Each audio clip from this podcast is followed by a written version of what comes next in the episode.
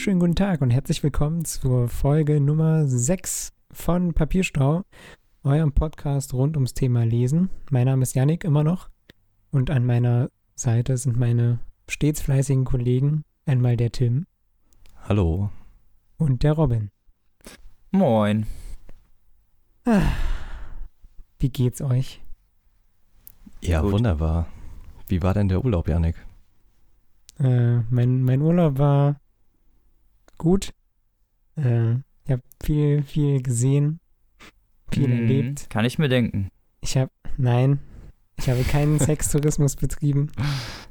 Zack, eine auch gar nicht Minute im. Podcast.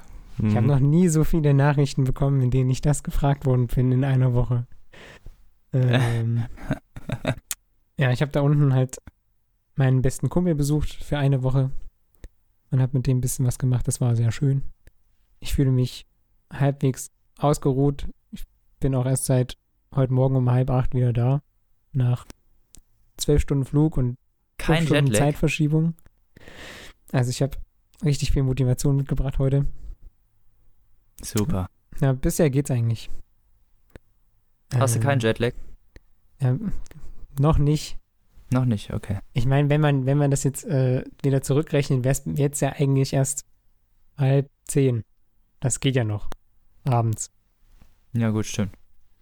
Äh, aber ich garantiere Gleich- für nichts, wie es in einer Gleich, Stunde wird, gleich oder wird so er aussieht. müde und quengelig. Ja, wa- wahrscheinlich. Jetzt habe ich es gesagt, jetzt alles vorbei. Nein, aber war, war, war sehr schön. Ähm, aber ich sage mal so, so Thailand, ich glaube, das muss man mögen. Weil es ist halt phasenweise laut, hektisch, bisschen unorganisiert. Ähm, man muss es mögen. So sind die Taiwanesen, ne? Das ist zwar ein anderes Volk, aber ist egal. Das ist Ja, Der. König ist ja gestorben, ne?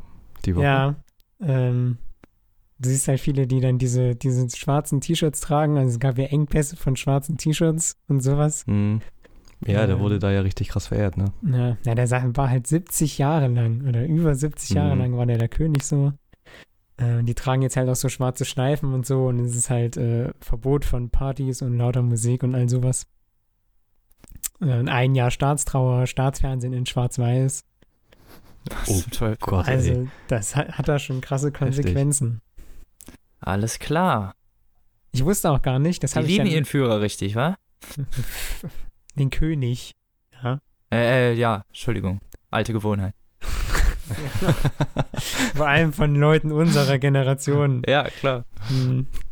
Ähm, ja, war halt irgendwie, haben den krass verehrt.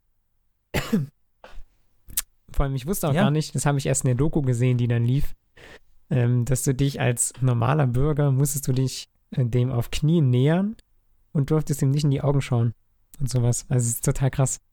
Ja, krass oldschool. Dann müssen die Schwarzen in Texas auch immer noch machen, wenn denen Weiße auf der Straße begegnen.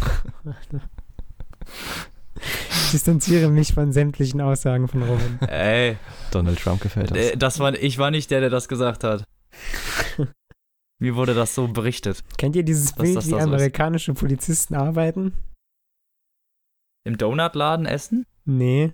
Und da hat er so eine Palette in der Hand mit zehn Hauttönen drauf und die ersten fünf sind nicht schießen und desto dunkler sie werden, desto dann steht da schießen. Ruft er, ruft er dem einen so nach, hey, Freundin, halt dich von der Sonne fern, du stehst auf der Kippe. Egal. Ähm, ja, meine, äh, meine Reise war auch recht entspannt eigentlich, alles, alles gut gegangen. Ich durfte. Wurdest du nicht nach Drogen gefilzt am Flughafen oder was? nee, ich wurde einfach durchgelassen. Ich Ah, sehe wahrscheinlich alles mitgekriegt? so unverdächtig aus. Äh, es war ja auch so ja, das sind ja meistens die, die dann immer, halb ne? Mhm. Ja, ja, ne, klar. Hast mein Stuff mitgebracht, also. ja. Alles gut Schicke gelaufen. ich, Gut. schick ich dir dann per Post, den Rest verticke ich im Darknet. Äh, nice. Ich durfte. Altes, gutes China White. Alter. Was ist hier schon wieder los? Ey? Mann. Äh, ich durfte in, in Bangkok umsteigen. Also ich bin von Frankfurt geflogen und dann durfte ich in Bangkok umsteigen. Und ähm, das zweite ist dann quasi ein Inlandsflug, wenn man da hin will, nach Phuket, auf die Halbinsel. Ähm, da steigt man da in Bangkok aus und geht dann so zu Transfer national oder Transit halt, je nachdem, wie es ausgeschildert ist. Und dann steht dann da zu den Gates.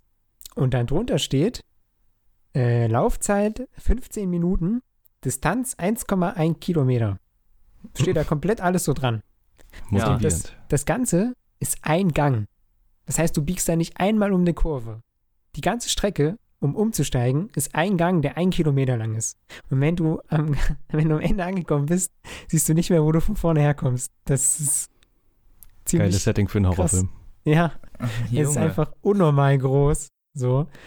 Ähm, und gestern, beziehungsweise heute Nacht, beim Rückflug hatte ich zarte 40 Minuten zum Umsteigen.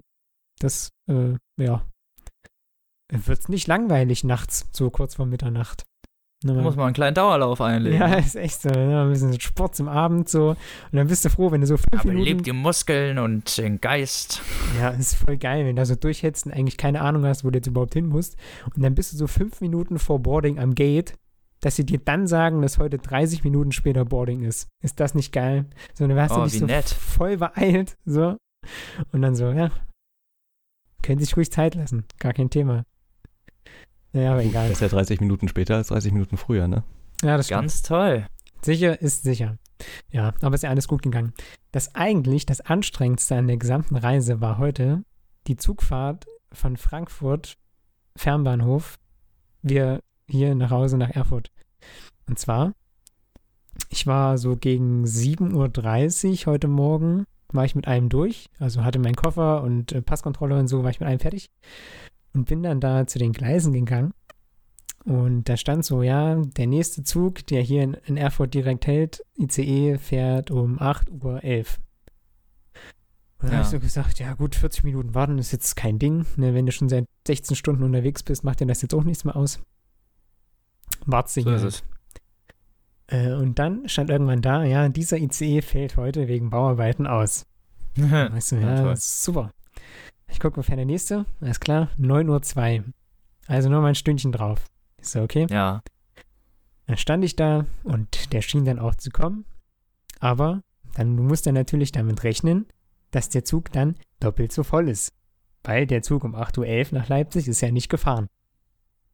Ja. Heißt, ich war nicht der Einzige, der auf den gehofft hatte, sondern auch noch viele, viele andere Leute.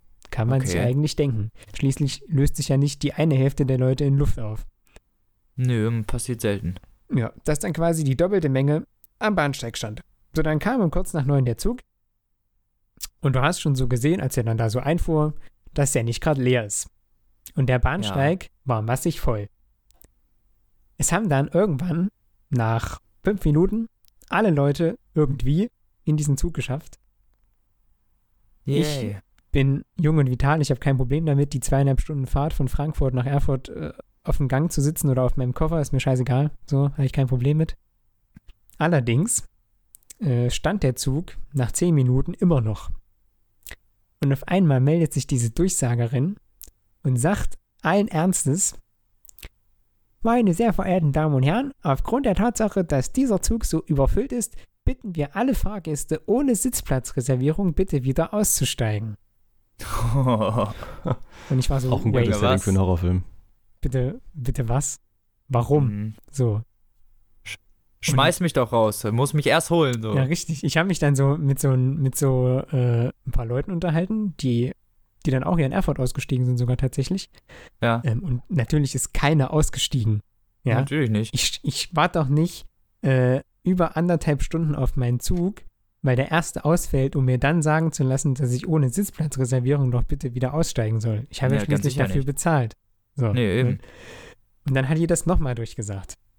Das hat sich natürlich immer noch keiner bereit erklärt, auszusteigen. Nö, Auch beim, auch beim dritten Mal nicht. Und irgendwann hat sie es dann nochmal durchgesagt. Und dann hat sie noch hinten angefügt. Wir Oder haben sonst? jetzt im Übrigen auch die Bundespolizei verständigt. Und Ja, was soll das? so, Ja, und okay. jetzt? Da bin ich jetzt aber mal gespannt, was die mir jetzt Ja. erzählen möchten. Mhm. Und dann vergingen noch mal so fünf Minuten. Äh, und dann vielleicht noch mal fünf Minuten und es passierte nichts. Und auf einmal ging die Tür zu und er fuhr los. So ohne, ohne Ja. alles, ohne weiteren Kommentar. So, und dann fährt er ja von Wie so ein Frankfurt. trotziges Kind. Ja, ja, ist echt so, gell? Habe ich mir auch so gedacht, so richtig beleidigt. Äh, dann fährt er ja von Frankfurt Flughafen, fährt er erst zum Hauptbahnhof. Ähm, und da wurde dann noch ein zusätzlicher, ich weiß nicht, ob das immer so ist oder nur weil es zu voll war, wurde ein zusätzlicher Waggon angehangen. Koppelt, ja. Ja. Und dann, als alle Leute in Frankfurt Hauptbahnhof auch noch ein- oder ausgestiegen sind und man von da wieder losgefahren ist, hat die Frau so gesagt, äh, ja, äh, herzlich willkommen hier im ICE. Unsere aktuelle Verspätung beträgt 25 Minuten. Grund dafür ist, weil der Zug so lange darauf warten musste, dass der Waggon ankommt, mit dem man sich koppeln kann. So, und auf einmal war keine Rede mehr davon, dass man alle Leute gebeten hat, auszusteigen, so. Weil Hauptsache, Ja, klar. auf, dem, krass. auf dem Papier klar. wirkt es so, als könnte man nichts dafür, dass die Verspätung. Ja, ja. Sicher. Das habe ich noch nie erlebt.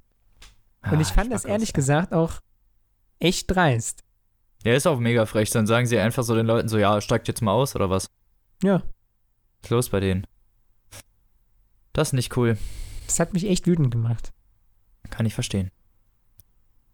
Ja. Das klingt sehr abenteuerlich. Was hast du denn letzte Woche so gemacht, Tim, me boy? ähm, ja, nicht so viel. Uni hat halt wieder angefangen. Ja, ich weiß. Und, ne, kannst es nachvollziehen, ne? Und ja, naja, ich war noch auf dem Konzert mal wieder. Äh, von CEO oder SSEO, auch Rapper, war richtig gut. Das ist doch cool. Ja. Und sonst ist nicht so viel passiert. Sonst Ich nicht hab- so viel. Nee, ich habe noch äh, eine griechische Tragödie lesen müssen. Ähm, diese Woche. Mhm. Und zwar, das war sogar gar nicht mal so verkehrt. äh, Das waren die Schutzflehenden von äh, Eiskios oder so. Aha. Und Sagt mir Das ist viel hängen geblieben. das ist ähm, historisch ziemlich relevant, weil das die älteste überlieferte Tragödie ist. Von Aha. 468 vor Christus oder so. Also richtig oldschool oder was? Mhm, so richtig. Und So richtig. es ist nicht lang, hat nur irgendwie 20, 30 Seiten oder so. Also so ein Reklamheft, ne? Mhm. Und äh, da geht es irgendwie um so 50 Töchter von einem der Brüder von Zeus. Und der andere Bruder hat halt 50 Söhne und die müssen alle miteinander verheiratet werden. Und die 50 Töchter hauen dann ab mit ihrem Vater und erbitten dann um Asyl in, in Griechenland. Die waren davor in Ägypten. Ha. Und so muss halt der König da entscheiden, ob er denen Asyl gebietet, weil die halt von da stammen. Und damit halt einen Krieg riskiert mit Ägypten. Ne? Dö, dö, dö. War ein ganz interessanter. Konflikt. Äh, ja, das war ein kleiner Ausflug in die klassische Literatur. Klingt sehr spannend. Ich war am Wochenende. Ja, was war bei dir denn, Robin?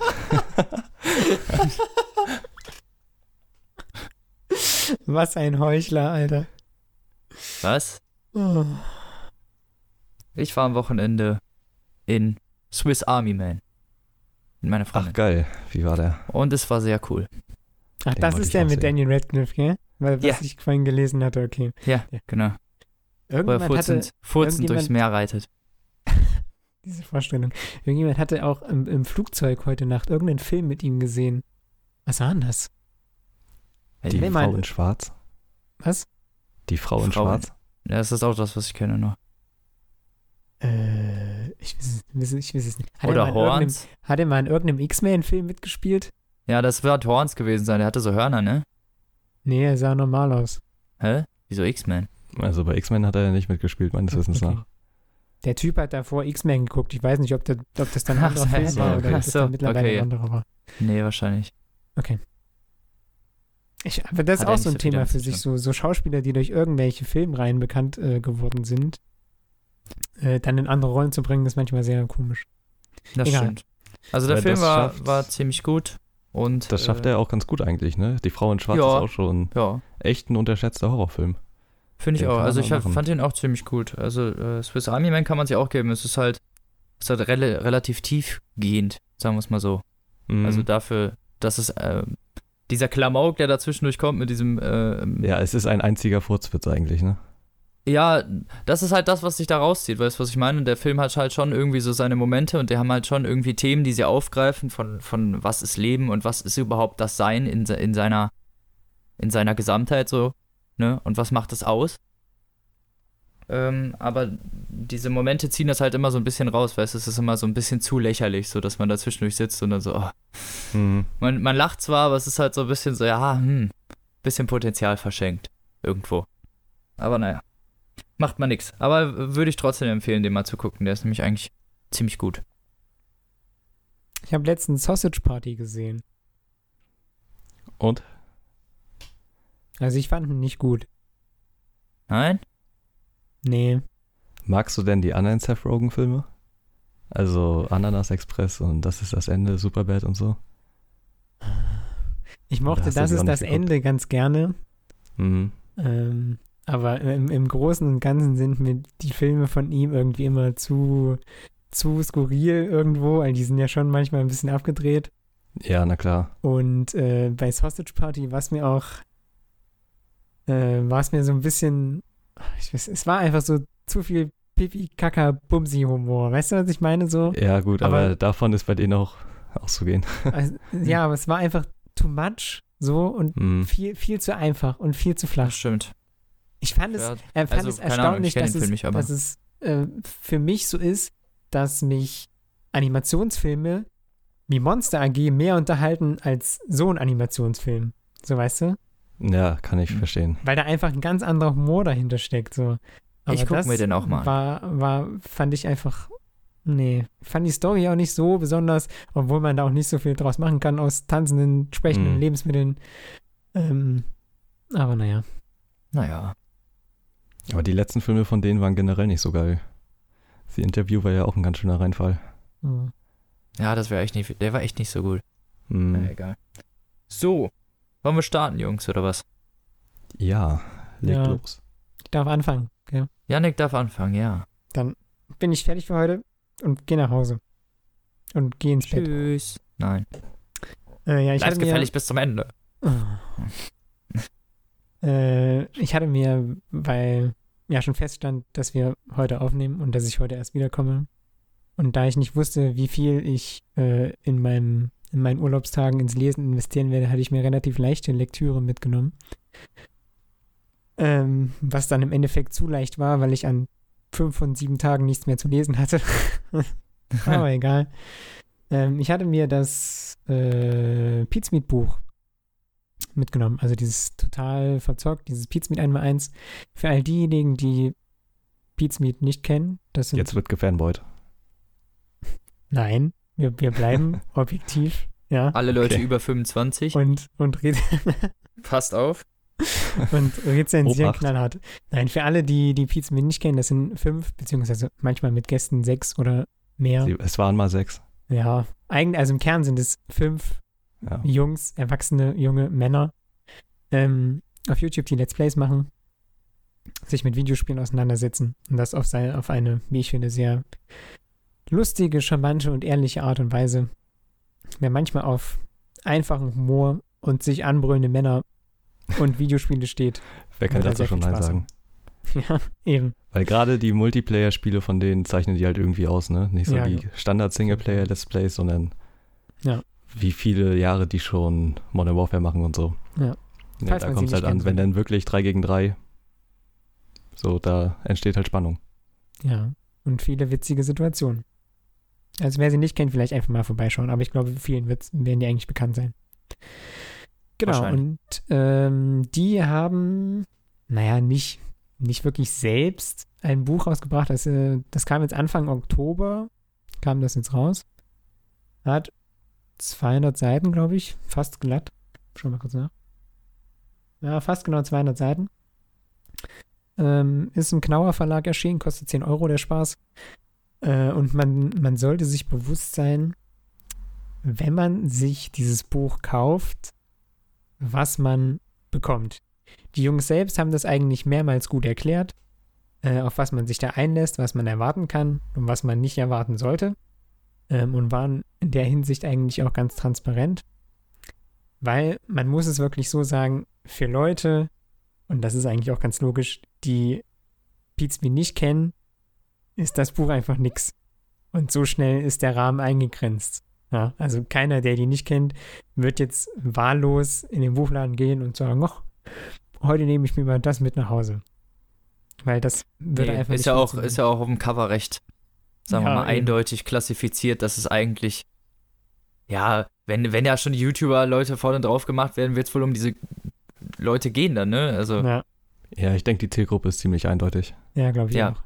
Und alles andere, wenn er jetzt irgend so ein, keine Ahnung, pff, irgendein Literatur oder irgendein Journalist oder Literaturkritiker oder so sich das mitnehmen würde, das würde dem Buch halt auch einfach nicht gerecht werden, wenn er die Leute nicht kennt. So, weißt du? Oder Ja. nicht, nicht weiß, was da jeden Tag auf YouTube bei denen abgeht oder so. Ähm, von daher muss man sich dessen bewusst sein und dann muss man sagen, macht das Buch eigentlich, dann macht es auch Spaß, das zu lesen.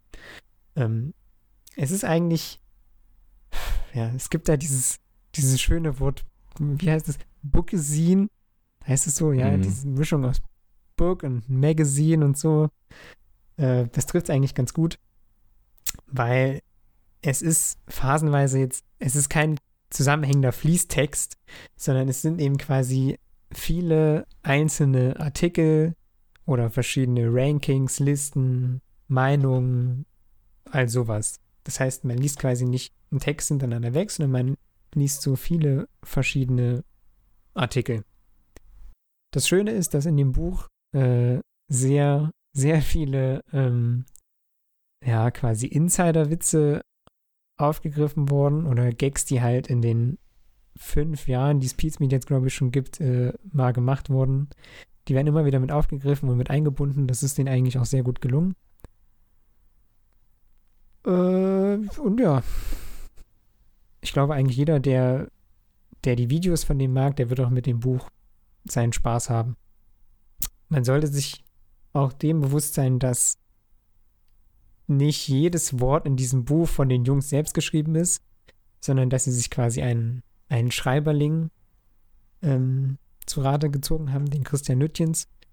Ähm, und der hat eben viele Texte für die geschrieben, aber sie haben ihm halt auch erzählt, was er schreiben kann oder soll ähm, und haben auch über alles drüber gelesen, dass quasi jetzt in dem Buch nichts Falsches also ein Auftragsschreiber sozusagen, ein Auftrags So, ein- so in etwa, Buch, ja. Also sozusagen. es wird zum Beispiel auch erwähnt, äh, Peter schreibt relativ am Anfang des Buches, ähm, wie er reagiert hat, als er den ersten Entwurf des, des Buches. Ja, da war er überhaupt nicht begeistert, ne? Ja, und da, da stand halt, ähm, das war irgendwie total skurril und hat sich überhaupt keinen Sinn ergeben.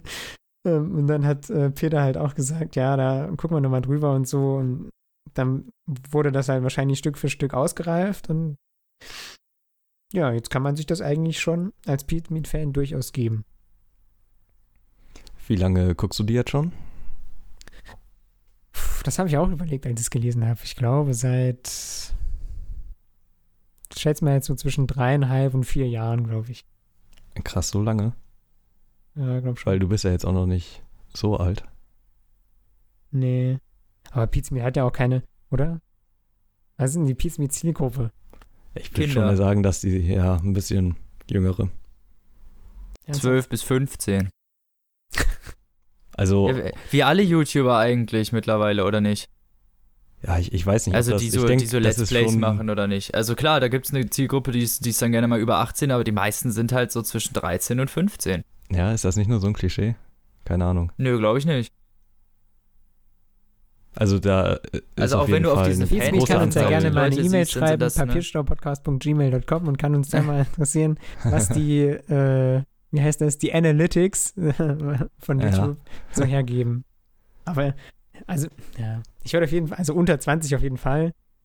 Ja, Ähm, gut, für- zwischen 13 und 15 war jetzt ein bisschen klar, ne? Also. Aber es sind so. Ja, ja, so klar. sagen wir mal so, zwischen 13 und 15 sind die, die die lautesten Kommentare schreiben. Ja, Das, das, das würde ich so Das, das lässt sich ja. gut zusammenfassen, ja. Aber ich die auch so den meisten Elan meistens da irgendwie reinlegen, ne? Ja, oder auch einfach ihren irgendwie. Hass kundtun, sinnlos und random Leute beleidigen. Aber Ja. Weißt du auch noch, was äh, das, ist erste war, was du von denen nicht gesehen hast?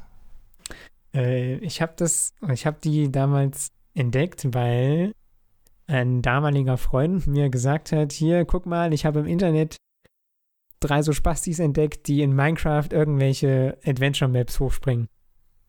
So, und dann Hm. war das quasi das erste Format, was ich von denen gesehen habe. Das habe ich übrigens auch geguckt. Habe ich das so weiterverfolgt bis Das war auch echt das beste Format. heute. Ja, das war echt witzig. Ich habe Ja, auch hier hab gerade die, die Stelle gefunden, wo das klargestellt wird, was das für oder wie dieser Entwicklungsprozess war, weil ich äh, ja heute keine, keine Zeit mehr hatte, noch einen Einspieler vorzubereiten. Aber hier steht das, ähm, ich lese es mal kurz vor. Wenn es steht darüber, wie und ob ein Pizmeet-Buch funktionieren kann, haben wir selber lange nachgedacht.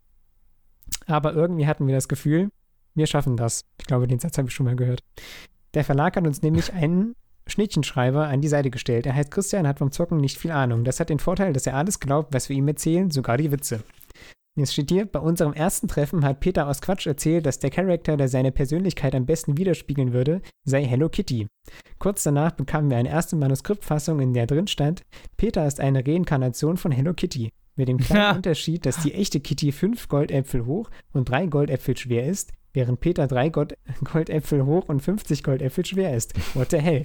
Also all sowas. Was? Also wahrscheinlich, äh, da wurde halt dann mehrmals drüber gelesen und ähm, irgendwann wusste der Herr Lütchens wahrscheinlich auch, was er schreiben kann und Soll. darf. äh, ja, so viel dazu.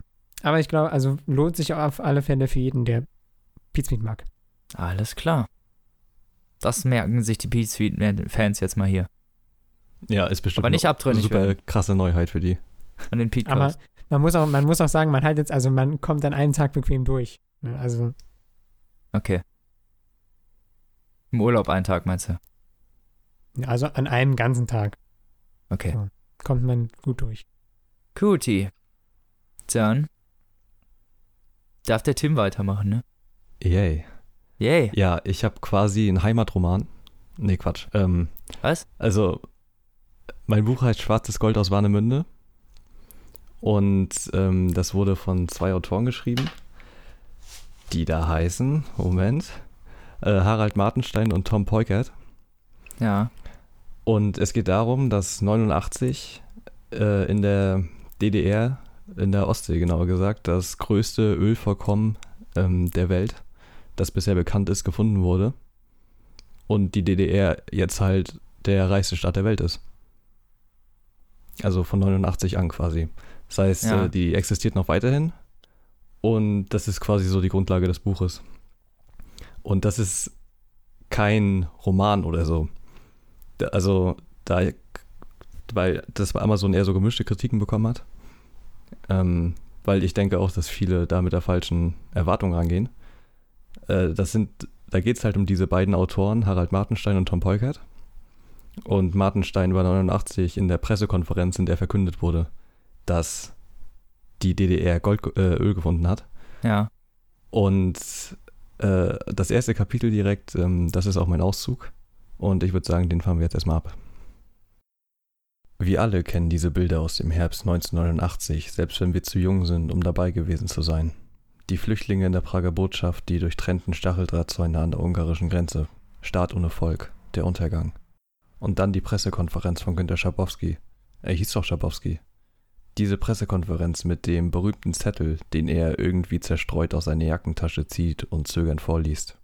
Soeben wird mir mitgeteilt, dass an der Ostseeküste der Deutschen Demokratischen Republik umfangreiche Erdölvorkommen entdeckt worden sind.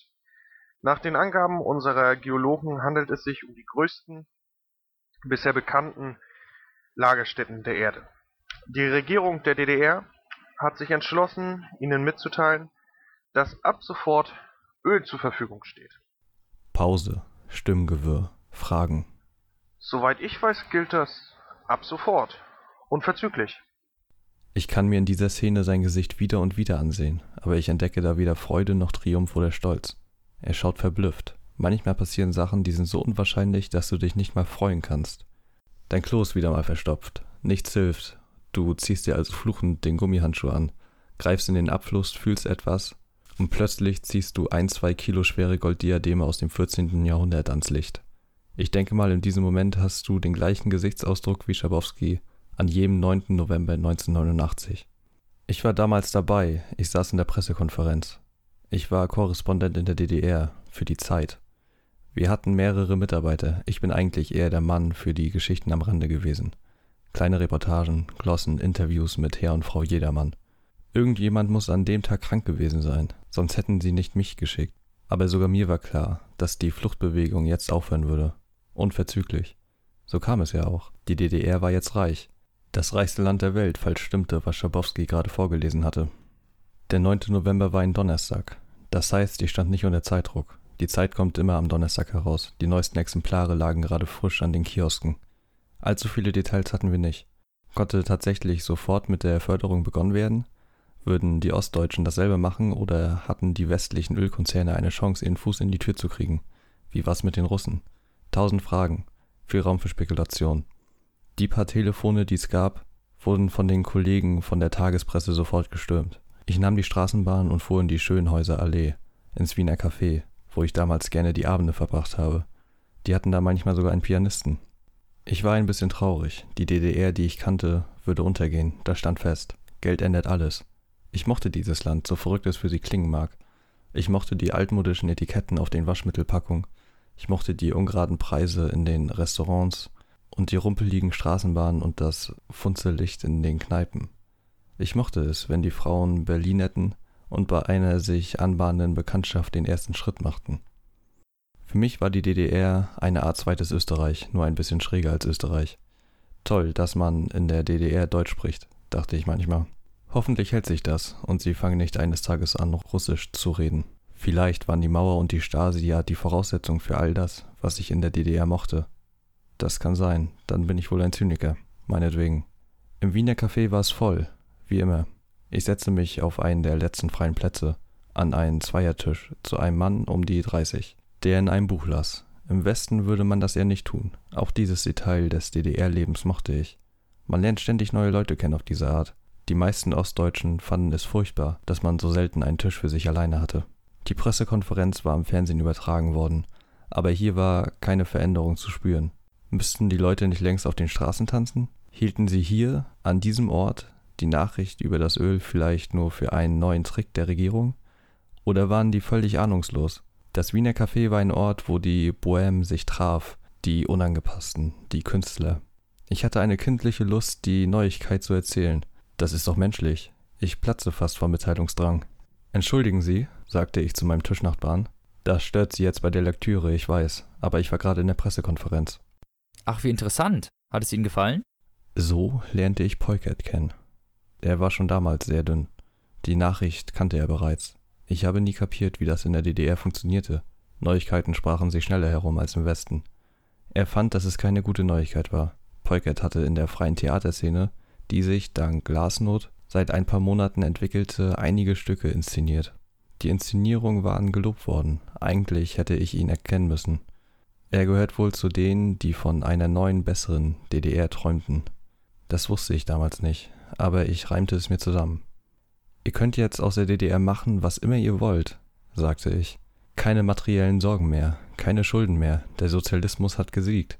Wie wär's mit einem kleinen Lächeln zur Feier des Tages? Wir sind auf den ersten Blick sehr verschieden. Manchmal ist gerade das eine gute Basis für eine Freundschaft. Man findet im anderen Eigenschaften, die man mag, aber die man selber nicht besitzt. Peukert ist scheu und ernst, er redet nicht viel. Aber was er sagt, hat Hand und Fuß. Vom Erdölsozialismus hielt er nicht viel. Das war schon an diesem ersten Abend so. Er argumentierte philosophisch. Kant, Hegel, Marx. Nicht alles habe ich verstanden. Er hatte auch schon einige journalistische Texte geschrieben. Die meisten waren abgelehnt worden. Nur seine Theaterkritiken wurden gedruckt. Wir redeten, bis der Lärm auf den Straßen größer wurde. Es ging los.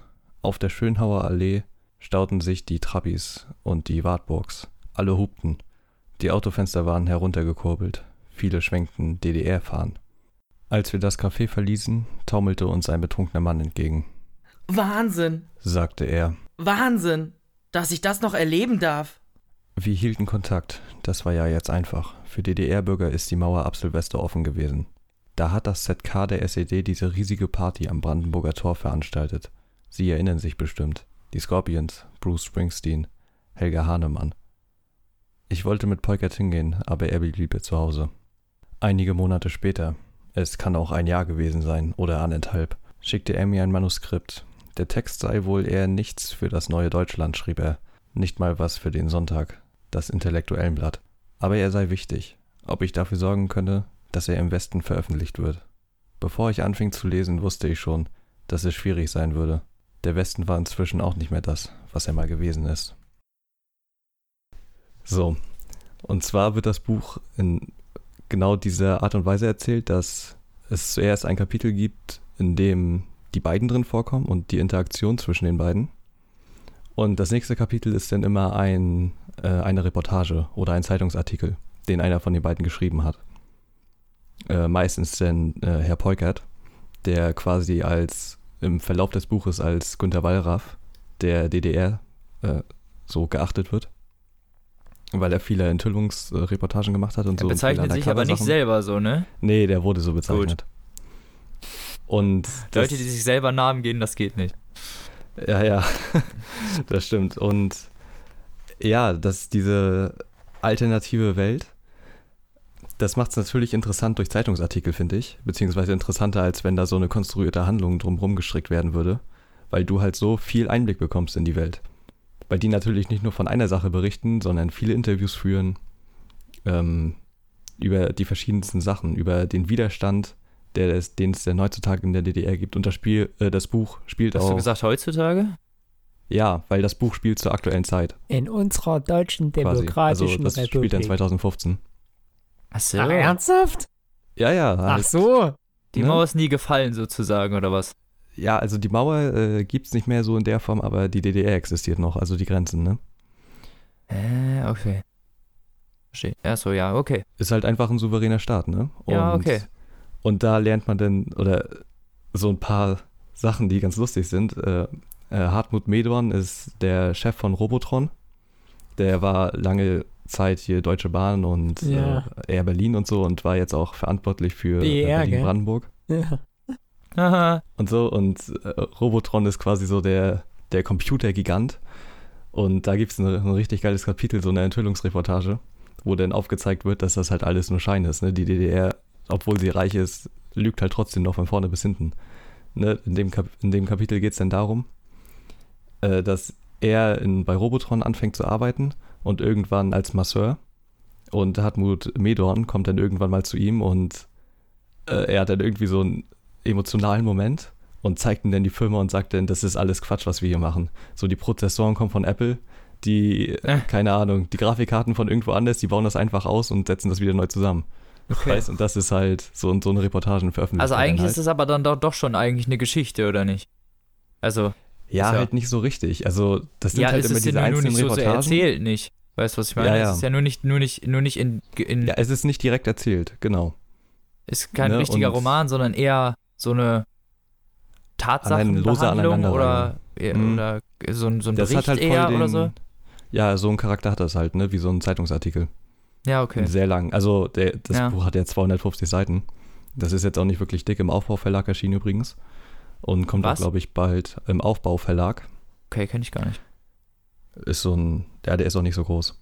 Ähm, und ja, da gibt es dann, also zum Beispiel Medon dann eben als Robotron-Chef. Äh, Gutenberg ist Wirtschaftsminister. Äh. In der DDR, Gregor Gysi ist Kulturminister seit 20 Jahren. Halt der Nachfolger seines Vaters. Äh, Merkel ist äh, im Knast. Äh. Und Putschversuch. äh, ja, und Kati Witt zum Beispiel ist hier Moderatorin beim Dschungelcamp, was natürlich live auf Kuba spielt. Äh, das ist so eine Ja. Geschichte, ne? Also es ist so ein bisschen wie er es wieder da nur anders erzählt oder was? Also so ein bisschen, Ja, hat so ein quasi. bisschen den Charakter so davon. Also zumindest hat, hat sich das jetzt so ein bisschen so angehört, ne? Ja, ja, also heißt es so- ist nicht ganz so albern oder so. Es Ja, gibt, okay. Es gibt teilweise Also es ist nicht so extra so Humor auf Humor getrimmt, sondern eher Nee, also das hat schon so ein paar Gags drin, die einfach gut wirken, wenn zum Beispiel äh, äh, hier Wagenknecht, Sarah Wagenknecht, dann auf einmal als Yogalehrerin auftritt. Äh. Ähm, das ist dann schon ganz lustig. So, ja, weil der Gag, der Gag halt gut aufgebaut wird. ja. Aber so prinzipiell ist das schon eher eine relativ ernste Vorstellung davon, wie die DDR ist. Und das ist auch ähm, der, größte Pluspunkt, den ich dem anrechnen kann. Das wirkt alles ziemlich gut durchdacht. Ähm, also man merkt halt trotzdem, ob nur weil die DDR jetzt Geld hat, heißt das halt nicht, dass sie irgendwie positiver wird oder Aber es ist dann Form schon besser. gegen die DDR sozusagen, ne? halt nicht so richtig, weil ähm, Tom Peukert halt in der DDR lebt, selber, ne? Und die sind halt mittlerweile alle stinkreich, ne? Alle Bürger haben Grundeinkommen, ein bedingungsloses Grundeinkommen und äh, die nehmen natürlich keine neuen Leute an, auch überhaupt nicht aus dem Westen oder so. Und da findet dann halt voll die Diskriminierung statt von den Leuten im Osten gegen die im Westen und auch gegen die äh, Zugezogenen. Ah, okay. Diese, das ist jetzt halt voll die elitäre Gesellschaft, ne? Und ja, das finde ich schon wieder ganz interessant. Äh, das mischt dann so ein bisschen noch fiktive Figuren, ähm, die es eigentlich nicht gab, mit richtigen, also hier Margot Honegger und so kam auch noch drin vor. Ja. Und ähm, da gibt es zum Beispiel so ein Kapitel, ich glaube nicht, dass das real ist, was aber ziemlich spannend war, um so ein um Kunstdiebstahl in der DDR, also von, von den öffentlichen Stellen heraus, dass die sich halt über Jahrzehnte hinweg ähm, Kunst einfach gekauft haben und halt irgendwie einen Wert von, weiß ich nicht, 20 Milliarden oder so hatten am Ende. Weiß? Ja. Und so ist halt eine Geschichte, die Tom Polkert dann erzählt wird. Ähm, von dem Typen so. Und so ist das ganze Buch halt aufgebaut. Ne? Und zwischendurch gibt es dann immer mal wieder so einen Konflikt zwischen den beiden Autoren, weil also die, die Berichte ähm, sind von Harald Martenstein aus der Ich-Perspektive geschrieben natürlich. Und Tom Polkert kommt halt nur in den Artikeln zu Wort, ne? Und so Ah, okay. äußert Martenstein zum Beispiel auch Zweifel oder Misstrauen, ob er jetzt vielleicht für die Stasi arbeitet. Ah, okay. Ähm, und er merkt An auch, seinem dass es- eigenen Mitschreiberling oder was? ja, genau. So, die, die bleiben halt in dem Buch äh, Freunde. Für über halt 89 haben sie sich ja getroffen, das hört man im, im ersten Kapitel. Ja. Und bleiben halt bis zu dem Tag dann halt Freunde. Die ist jetzt nicht so, dass die sich täglich sehen oder so. ja, okay. Meistens ist es dann so, dass Peukert ähm, die Artikel zu Martenstein gibt und er die dann im Westen veröffentlicht, weil das in der DDR halt so unsicher wäre. Unter dem Ja. Pseudonym. Ne? Okay. Und, hm, Weißt du, ob die Das beiden, klingt interessant. Entschuldigung. weißt du, ob die beiden Autoren selbst ehemalige DDR-Bürger sind? äh, ja, ich glaube beide. Okay. Mhm. Also wissen sie wenigstens so ein bisschen, wovon sie dann reden, ne? Ja, also das ist halt auch so das Ding. Äh, Ich glaube, man muss da ein bisschen im Thema drin sein. Aber das reicht völlig, wenn man sein Geschichtswissen von der Schule so mitnimmt. Ähm, Gerade in Bezug auf Namen Wenn und man das denn dann was hat. sie denn halt gemacht haben. Das ist halt die Sache, ne? Ich, ich meine, ich komme halt aus dem Osten, ne? du, Janik, du ja auch so, und da besteht der Geschichtsunterricht zu 50 Prozent aus Zweiten Weltkrieg und zu 50 Prozent DDR. so, und das die ganze Schullaufbahn über. So, darum weiß man einfach sehr viel irgendwann. Ja, wo ich Ja. habe das ja, ich komme Ja, ich Ich glaube auch, ja, im Westen groß geworden äh, und habe auch alles gelernt, ne? Also ich Ja, also ich denke halt, dass. glaube, das gleicht sich. ich glaube, ich glaube, Mhm. das Interesse von, äh, von Leuten so vielleicht in, ab zwischen 18 und 30, sage ich jetzt mal, ist, glaube ich, auch in den neuen Bundesländern größer als in den alten. ja, Kann gut ich sein. Auch. Denke ich mir Äh, auch. einfach weil, weil das durch Eltern, Großeltern und so, man ist halt nah dran Ja. und kann immer Und- fragen. Mm, Und das ist halt mal irgendwie ein anderer Blickpunkt, weil man kennt ja immer deutscher Film, Standard, so entweder halt auch Zweiter Weltkrieg oder irgendein DDR-Drama. Ja. Und das ist jetzt halt mal was völlig anderes, ne? Ähm, das ist schon ernst, aber hat halt einfach eine interessante Sicht auf die Dinge. Kennt ihr Weißen See? Die ARD-Serie? Habe ich noch nicht geguckt, nee. Sehr, sehr Nee. gut. Ja, Kann ich, ich nur empfehlen. Ich kann The Middle empfehlen. Kennt ihr das? Mhm. Nein. Geil. Das ist eine Comedy-Serie. Sowas wie. Wo How I wir einmal beim. Thema sind. Die läuft, die haben sie die neuen Staffeln doch, gemacht und die läuft, Doch, habe ich glaube ich schon mal die gehört. läuft morgens um 10 Uhr. Sie haben es extra synchronisiert. Morgens um 10 Uhr zeigen sie es im Fernsehen. die ist neuen die nicht Folgen. mit dem Hausmeister aus Scrubs? Genau, mit dem, genau, mit dem Hausmeister Scrubs. Die ist ziemlich gut. Ich wollte nur mal so als Zwischen. Okay. Wenn wir schon kurz Und- überreden. Ja, ich kann das Buch auf jeden Fall weiterempfehlen, wenn man halt nicht mit Ja. der Erwartung rangeht, dass das ein Roman ist. Hm. Ich glaube, Ja, also das, das, eher, dass es nicht wie ein Roman erzählt wird. Ja. Und das, also das ist halt echt was, auf was man sich einlassen muss, ne? Ja, klar. Ähm, da musst du halt viel zwischen den Zeilen lesen und auch verstehen, dass wenn Peukert da den übelsten Bericht schreibt, dass er dann halt auch mal ein Jahr abtauchen muss oder so, weißt? Ja, klar. Ähm, Verstehe. das ist schon irgendwie ganz gut erzählt, finde ich. Und auch sympathisch geschrieben. Das klingt doch gut. Da kann man ja mal auf jeden Fall einen Blick drauf werfen.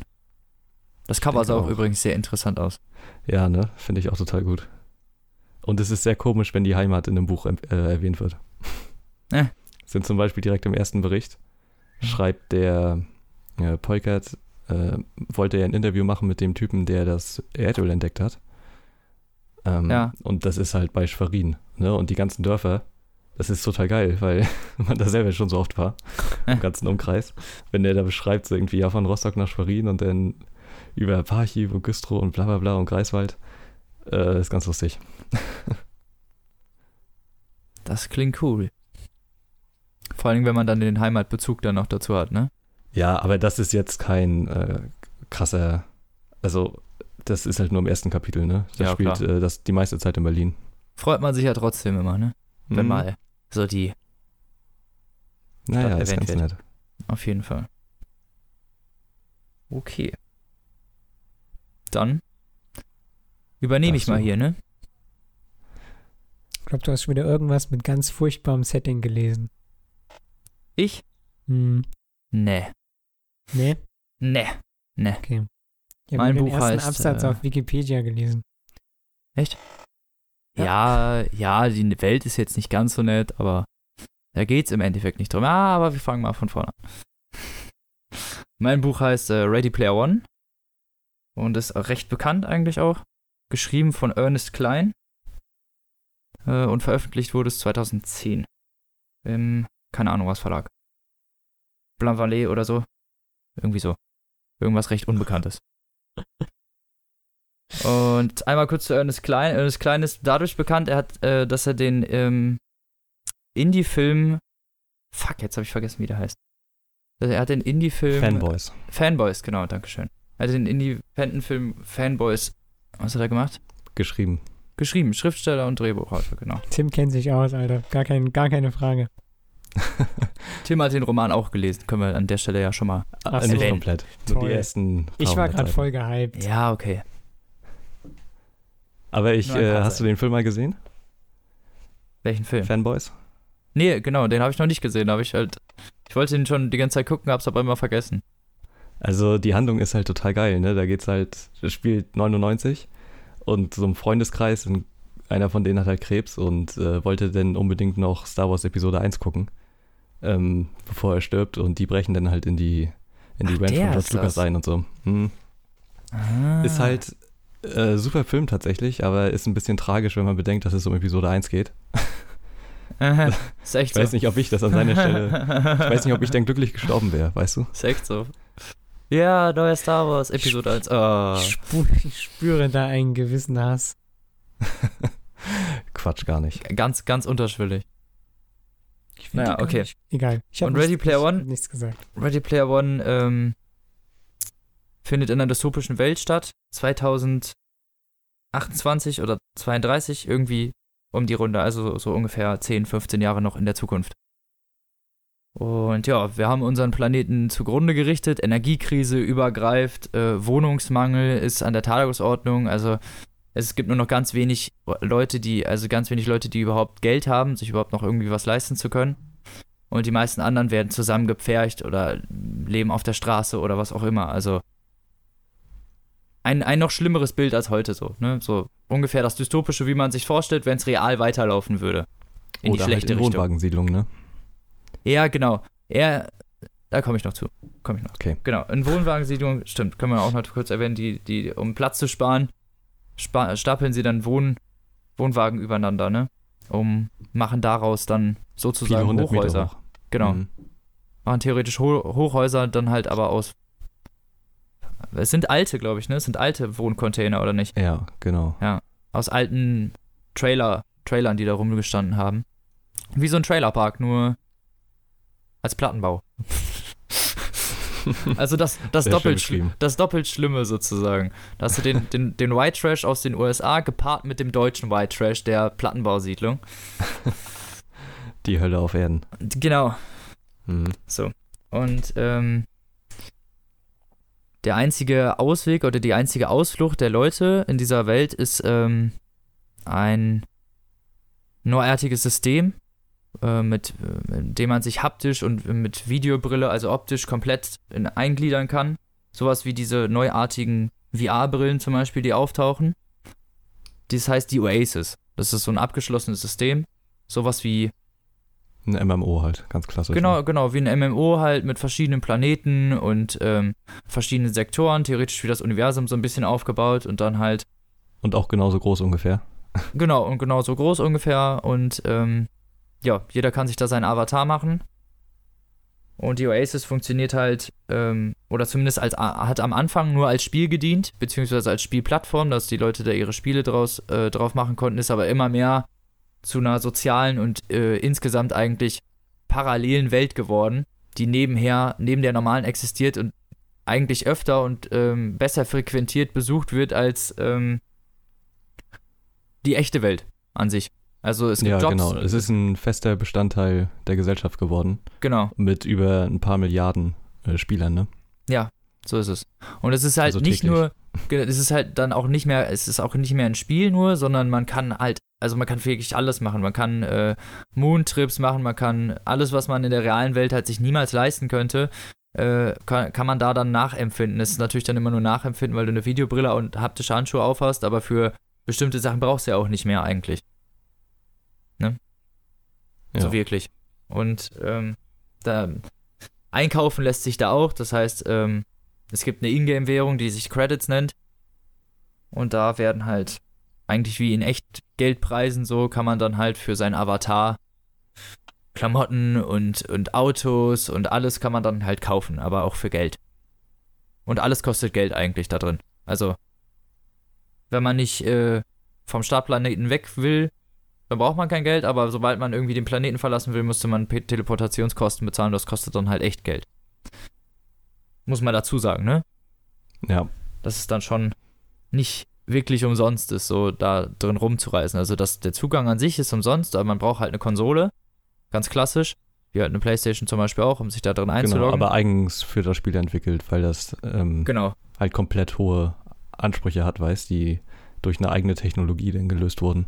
Ja, das ist, Firma es gibt dann keine. Playstations mehr, die dann ihr eigenes Betriebssystem haben, sondern es sind dann halt, man könnte sich das vorstellen, als würde dann Sony eine Playstation nur für diese Oasis machen.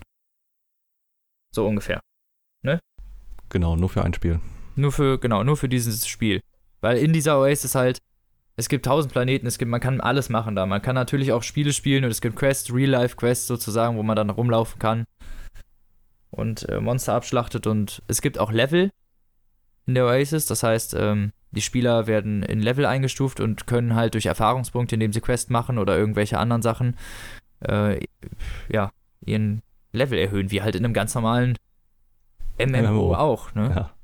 Ja. Und äh, ja, der Erfinder spielt ja eine ziemlich wichtige Rolle des Ganzen. Ja, der James Halliday, genau. Der James Halliday hat das erfunden. Halliday, Halliday, so heißt er. Hm. Nicht Holiday. Der hat das erfunden, ähm, zusammen ähm, mit seinem Schulfreund Ogden Morrow, heißt er. Und die haben das zusammen ähm, über Jahre entwickelt und er hat das ähm, Ewigkeiten weitergetrieben und ist ähm, kurz bevor unsere Geschichte einsetzt, das heißt kurz bevor, fünf Jahre bevor die Geschichte einsetzt, ist der gestorben. So. Und dann geht es darum, was passiert mit dem Nachlass der Oasis, weil es ist halt der, der reichste Mensch der Welt.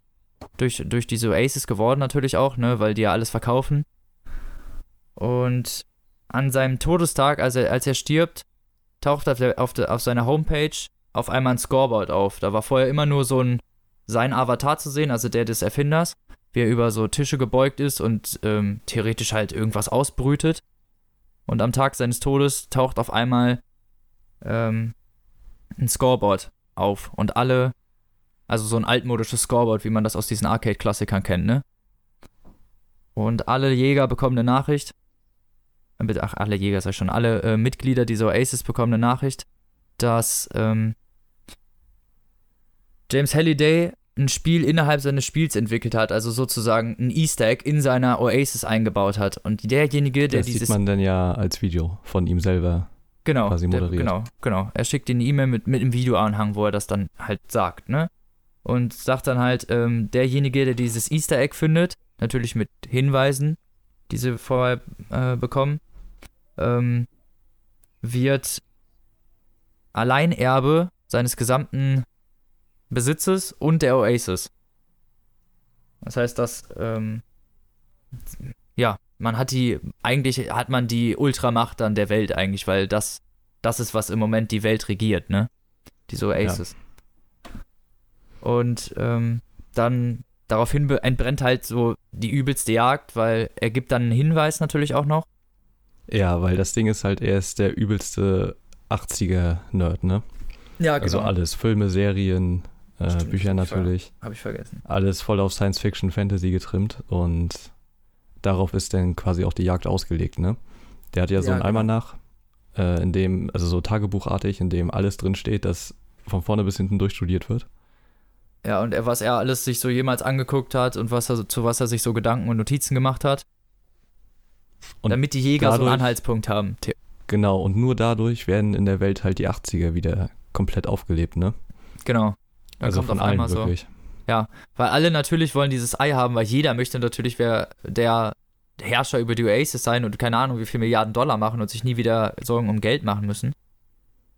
Ähm, aber um das natürlich dann zu erreichen, müssen die alle seine Interessen teilen und dann bricht, entbricht halt voll die Jagd und alle sind halt wieder voll auf 80er getrimmt, weil das halt die Zeit war, die den Halliday interessiert hat und ähm, die wahrscheinlich, was heißt wahrscheinlich, die dann halt auch ähm, Grundlage für diese Easter Eggs sind. Oder für dieses Genau. Easter Egg, was sie finden sollen. Und so wichtig ist das halt in der Welt, ne? Dass komplett wieder die 80er einziehen quasi. Genau. Bei allen Leuten. Und es gibt dann ganze Leute, die sich dann halt als Jäger bezeichnen. Ähm, Eijäger sozusagen, die halt alle eigentlich nur darauf aus sind, dieses Ei zu finden. Und ähm, es gibt einen Limerick, der den James Halliday in seiner letzten Botschaft an die Leute richtet, sozusagen als ersten Hinweis. Und ähm, jeder glaubt natürlich, die Jagd geht relativ schnell vorbei, aber keiner findet irgendwas und nach ähm, ja, und fünf Jahre lang passiert eigentlich gar nichts. Genau. Also und dann nichts. setzt das Buch ein. Genau, und dann setzt das Quasi. Buch ein. Bei Obwohl, nee, setzt das nicht vielleicht sogar später ein? Der Nein. schreibt das doch retrospektiv quasi. ja, Der gut, theoretisch genau. Ja, eigentlich, eigentlich setzt das Buch in der Sekunde ein, wo der Erste den Kupferschlüssel findet. Also den Ja. ersten Schlüssel, um das Ei zu erreichen. Und dieserjenige ist der Protagonist. Namens Wade Watts. Auch übrigens ein ziemlich cooler Name, finde ich. Auch so ein bisschen angelehnt an diese Peter Parker, also sein ähm, ja, äh, die Vater. Doppelnamen. Genau. Sein Vater war anscheinend auch voll der Comic-Nerd. Sein Vater und seine Mutter sind beide irgendwie gestorben. Durch, ähm, ja, sagen wir mal, diese äußeren apokalyptisch, postapokalypt, äh, äh, postapokalyptischen, äh, ja, Krankheiten. diese Energiekrise halt, ne? genau, durch diese ganzen Umstände halt sind die halt Mhm. irgendwie umgekommen. Der Vater ist bei irgendwie einem Laden, einer Ladenplünderung umgekommen und die Mutter, glaube ich, bei irgendeiner, an irgendeiner Krankheit gestorben, irgendwie sowas. Ähm, er lebt bei seiner Tante und die Tante mag ihn auch nicht unbedingt so sehr leiden. Ja, und ihr Freund auch nicht. Ihr Freund erst recht nicht, nee, die Weil nehmen, die halt alle auch kein Geld haben, ne? nee, genau, die sind halt sehr raffgierig alle und so, also da, da ist sich selbst der Nächste und so ist das dann halt und ähm, er wohnt halt auch in diesen ähm, Trailerpark-Hochhäusern, die ähm, da Stacks genannt werden, also Stapel, ne, und Mhm. ähm, wohnt da in einem der höchsten, glaube ich, in einem der höchsten Wohn Wohntrailer, die es da gibt, also in diesem, in diesem Wohnhaus sozusagen. Glaube ich, wohnt er in dem höchsten. Und ähm, ja, er ist Schüler noch, relativ jung. Und die Leute da gehen auch in der Regel äh, in der Oasis zur Schule. Ja, aber ja, gut, das ist erst irgendwie, der ist ja erst ja ein paar Jahre ähm, so zur Schule gegangen. Ja, Und genau. alle, als die das, mh, Und das, das Schulsystem ist halt voll im Arsch. So. wurde. 40 Mhm. Leute pro Klasse, also alles gar nicht mehr bewältig zu bewältigen. Und dann alle, die ein bisschen, also so halbwegs gute Noten hatten, durften dann halt auch Schüler der Oasis sein. Das heißt, sie müssen Kriegen dann halt, dann eine kostenlose Konsole von denen. genau, von der kostenlose Schule und- Konsole und Handschuhe und Videobrille und können sich dann in die Konsole einloggen und da ihren Unterricht dann halt ähm, genießen, in Anführungsstrichen, ohne dass er halt auch Angst haben muss, dass er gemobbt wird oder irgendwie ähm, beleidigt oder Genau, weil irgendwas in der Art. er ja, ne? Er ist ja, er beschreibt sich ja selbst als ein bisschen äh, unförmig, klein und dick. Genau. Und wurde in der Schule auch immer gemobbt. So, er ist halt so der typische Nerd eigentlich, wenn man es mal genau nimmt. Ne? Ja. Also, so wie man sich das so vorstellen würde. Schüchtern, eher introvertiert, ne? interessiert sich dann für, für Spartensachen, sagen wir es mal so. Und ähm, der Wade ist natürlich auch äh, leidenschaftlicher Jäger und halt auch einer, der, der sich halt wirklich reinkniet. Also wenn der nicht zur Schule geht ungefähr, dann sitzt er da und studiert den Almanach und spielt die Spiele, die der Halliday gespielt hat, guckt die Filme, die der Halliday geguckt hat, so, also macht alles, um sich irgendwie weitergehend in dieser Jagd zu bilden, um irgendwann vielleicht mal diesen Kupferschlüssel zu erhalten. Und Genau. ähm, er wohnt, also in seiner Oasis-Konsole lockt er sich nicht von seinem Wohnwagen aus ein, weil da seine Tante laut und ihm die im Notfall wieder wegnehmen würde, wenn die Geld brauchen, sondern hat sich äh, in einem Schrotthaufen hat ein, ähm, Wohn äh, ein Wohnmobil gefunden, wo er sich von einloggen kann und wo ihn dann keiner stört. Um die aufzuladen, muss er dann halt immer irgendwie trainieren, um dann, aber dafür bleibt er dann irgendwie so ein bisschen in Form. So war Genau, das. der hat sich selber so ein, äh, so ein Elektrofahrrad gebaut quasi, wo er mit Strom Genau. erzeugt. und eine Batterie speisen kann und so. Naja, und ähm, eigentlich geht es dann darum, um diese Jagd. Er hat dann noch einen, einen Kollegen, ähm, Age heißt er, ne? Mhm. Und die sind, äh, also sie sind Freunde, aber die Jäger unter sich, es gibt Jäger-Clans. Das heißt, Jäger, die sich zusammenschließen, um das Ei zu suchen, um es dann hinterher fair untereinander aufzuteilen. Aber die meisten Jäger sind eher so, ähm, ja, so äh, Die, die ernsthaft unterwegs sind, sind äh, einzeln. alleine. Genau, alleine. Mhm. So einsame Wölfe, in Anführungsstrichen. Und äh, tun sich auch mit äh, keinem zusammen und auch die untereinander, also auch dieser Age ist leidenschaftlicher Jäger und ähm, sein bester Kumpel und geht auch irgendwie auf Ludus irgendwo zur Schule. Und der, ähm, die, die verraten sich immer gegenseitig, also es ist nicht, als würden die sich helfen, sondern die verraten sich immer gegenseitig eher gar nichts so. Sondern ist so eine immer- Hassfreundschaft, ne? Genau.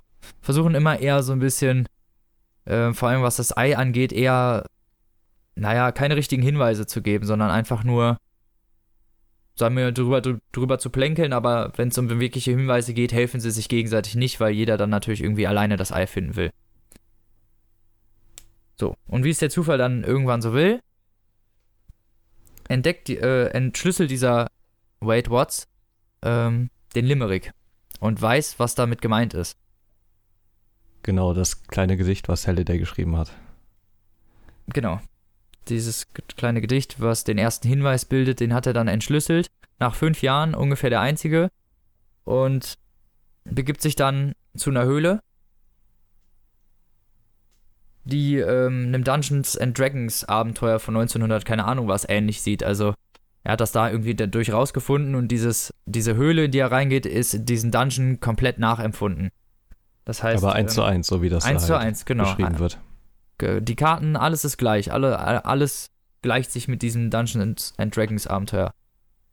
Wer Dungeons and Dragons nicht kennt, das ist so ein Pen and Paper Rollenspiel. Also bevor es Computerspiele gab, die Rollenspiele gemacht haben, gab es das alles auf Papier mit äh, Glückwürfelzahlen und genau, Und. Mhm. genau.